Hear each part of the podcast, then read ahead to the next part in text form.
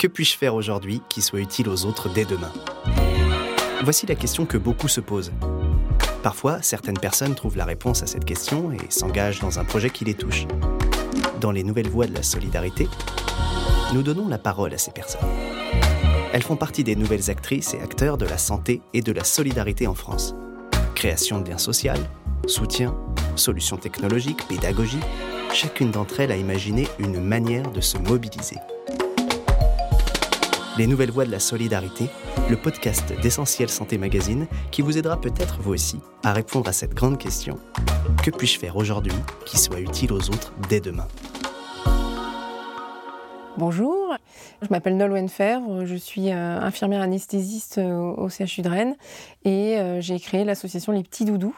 Au début, juste pour offrir des doudous aux enfants qui passaient au bloc opératoire, parce qu'on avait beau avoir un bel hôpital, un beau plateau technique, mais parfois les enfants ils pleuraient parce qu'ils n'avaient pas leur doudou.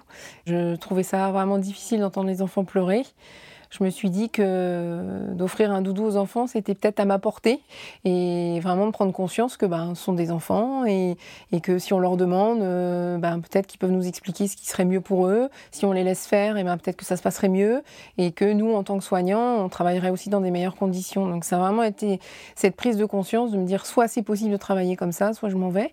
Et, en fait, de commencer à, réfléchir à tout ce parcours de soins euh, des enfants et même de rêver euh, qu'on ait un jeu vidéo ou une application qui mettrait l'enfant au cœur du parcours de soins et que tout ce qui devrait euh, lui arriver ou tout ce qui allait se passer pour l'endormir et pour l'opérer, euh, bah, ça devienne ludique et qu'il ait presque envie de venir au bloc opératoire. Voilà, c'était un peu ça l'idée.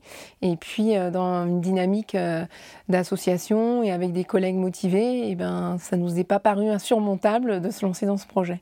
Et puis après, ben, c'était une évidence qu'il fallait continuer à, financer ces doudous et j'ai embarqué deux collègues et ça a été la raison de la création de la première association, de se dire ben, on est trois, allez on y va, on est un petit peu motivé, on ne sait pas ce qu'on va réussir à faire, mais en tout cas on va essayer.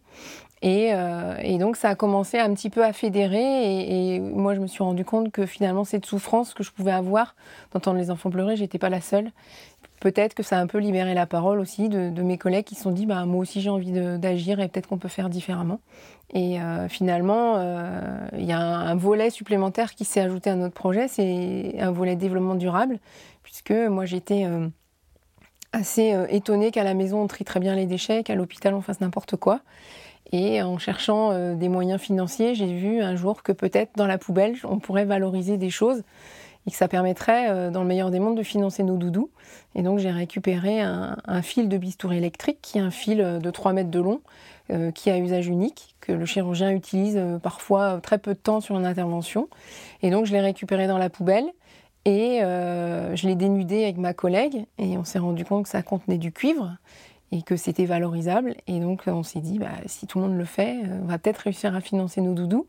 Ça paraissait dingue, mais c'est exactement ce qui s'est passé. C'est que ce geste simple a donné du sens à tout le monde. Et finalement, euh, de récupérer un fil pour financer des doudous pour un petit patient, ça paraissait assez concret. Et ça doit être pour ça que tous mes collègues se sont mis à récupérer euh, ces fils de bistouri. Et on avait trouvé euh, une dynamique surtout d'équipe, là, au-delà de, la valeur éco-responsable et indispensable. Mais ça avait motivé les équipes. Et c'est avec cet engagement qu'on s'est lancé dans cette histoire de d'applications euh, numériques pour euh, mieux accompagner les enfants.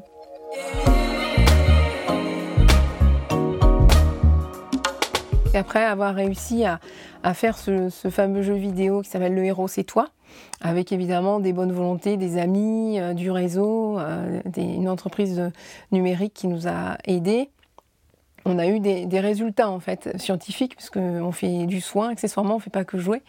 Et on a évalué cet outil numérique et on s'est rendu compte qu'il était très efficace sur l'anxiété des enfants et on n'avait pas vraiment réfléchi à la diffusion et ensemble avec les soignants des autres établissements on, a trouvé notre modèle ensemble et donc l'idée c'était de dire bah, faites une asso petit doudou chez vous avec vos équipes, vos collègues.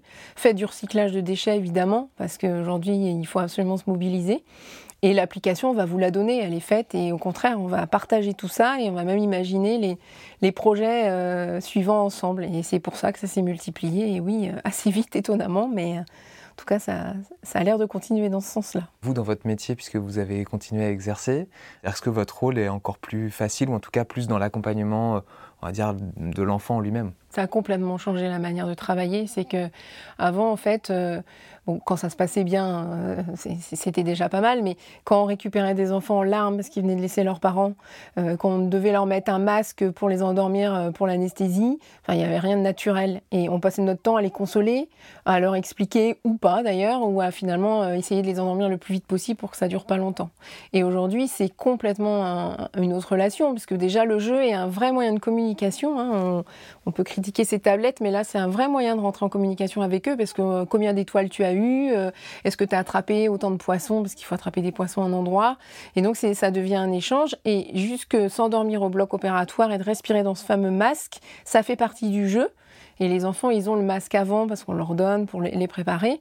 Et euh, ils le décorent avec des gommettes doudou. Et finalement, ça devient euh, complètement autre chose. Et moi, j'ai même un petit garçon un jour qui était en train de s'endormir tout seul avec sa tablette parce que, en fait, quand il respire dans le masque, en même temps, il faut faire des montagnes sur notre respirateur d'anesthésie et que ça devient ludique puisque, évidemment, on a des écrans performants et des courbes partout. Et ces courbes, on les a transformées en montagnes. Et l'enfant, quand il respire, ça nous donne des chiffres. Et donc l'idée, c'est ça, c'est de, transformer aussi cette réalité en, quelque chose de ludique. Et il a son masque et il m'a dit, mais toi, tu fais rien et en fait, c'était vrai, je le regardais s'endormir. Et ce jour-là, je me suis dit, ben, en fait, ça a complètement changé ma manière de travailler. Donc, je lui ai dit, pour l'instant, je te surveille. Et après, je vais être avec toi pendant l'opération pour te retrouver en salle de réveil. Et, oui, ça a été une prise de conscience de dire, ben, voilà, ça, ça a complètement euh, déstressé. Ça a fait baisser la pression aussi dans les salles de bloc. Et finalement, travailler dans des meilleures conditions, c'est beaucoup moins fatigant et beaucoup plus agréable. S'engager pour les autres est toujours possible. La preuve dans les nouvelles voies de la solidarité. Aujourd'hui, je suis à mi-temps euh, dans les deux, dans les deux systèmes et le comble, c'est que j'ai eu l'opportunité euh, il y a deux ans et demi d'être détachée à plein temps grâce à une ONG qui s'appelle Ashoka qui pouvait financer euh, mon plein temps pendant trois ans et en fait j'ai refusé.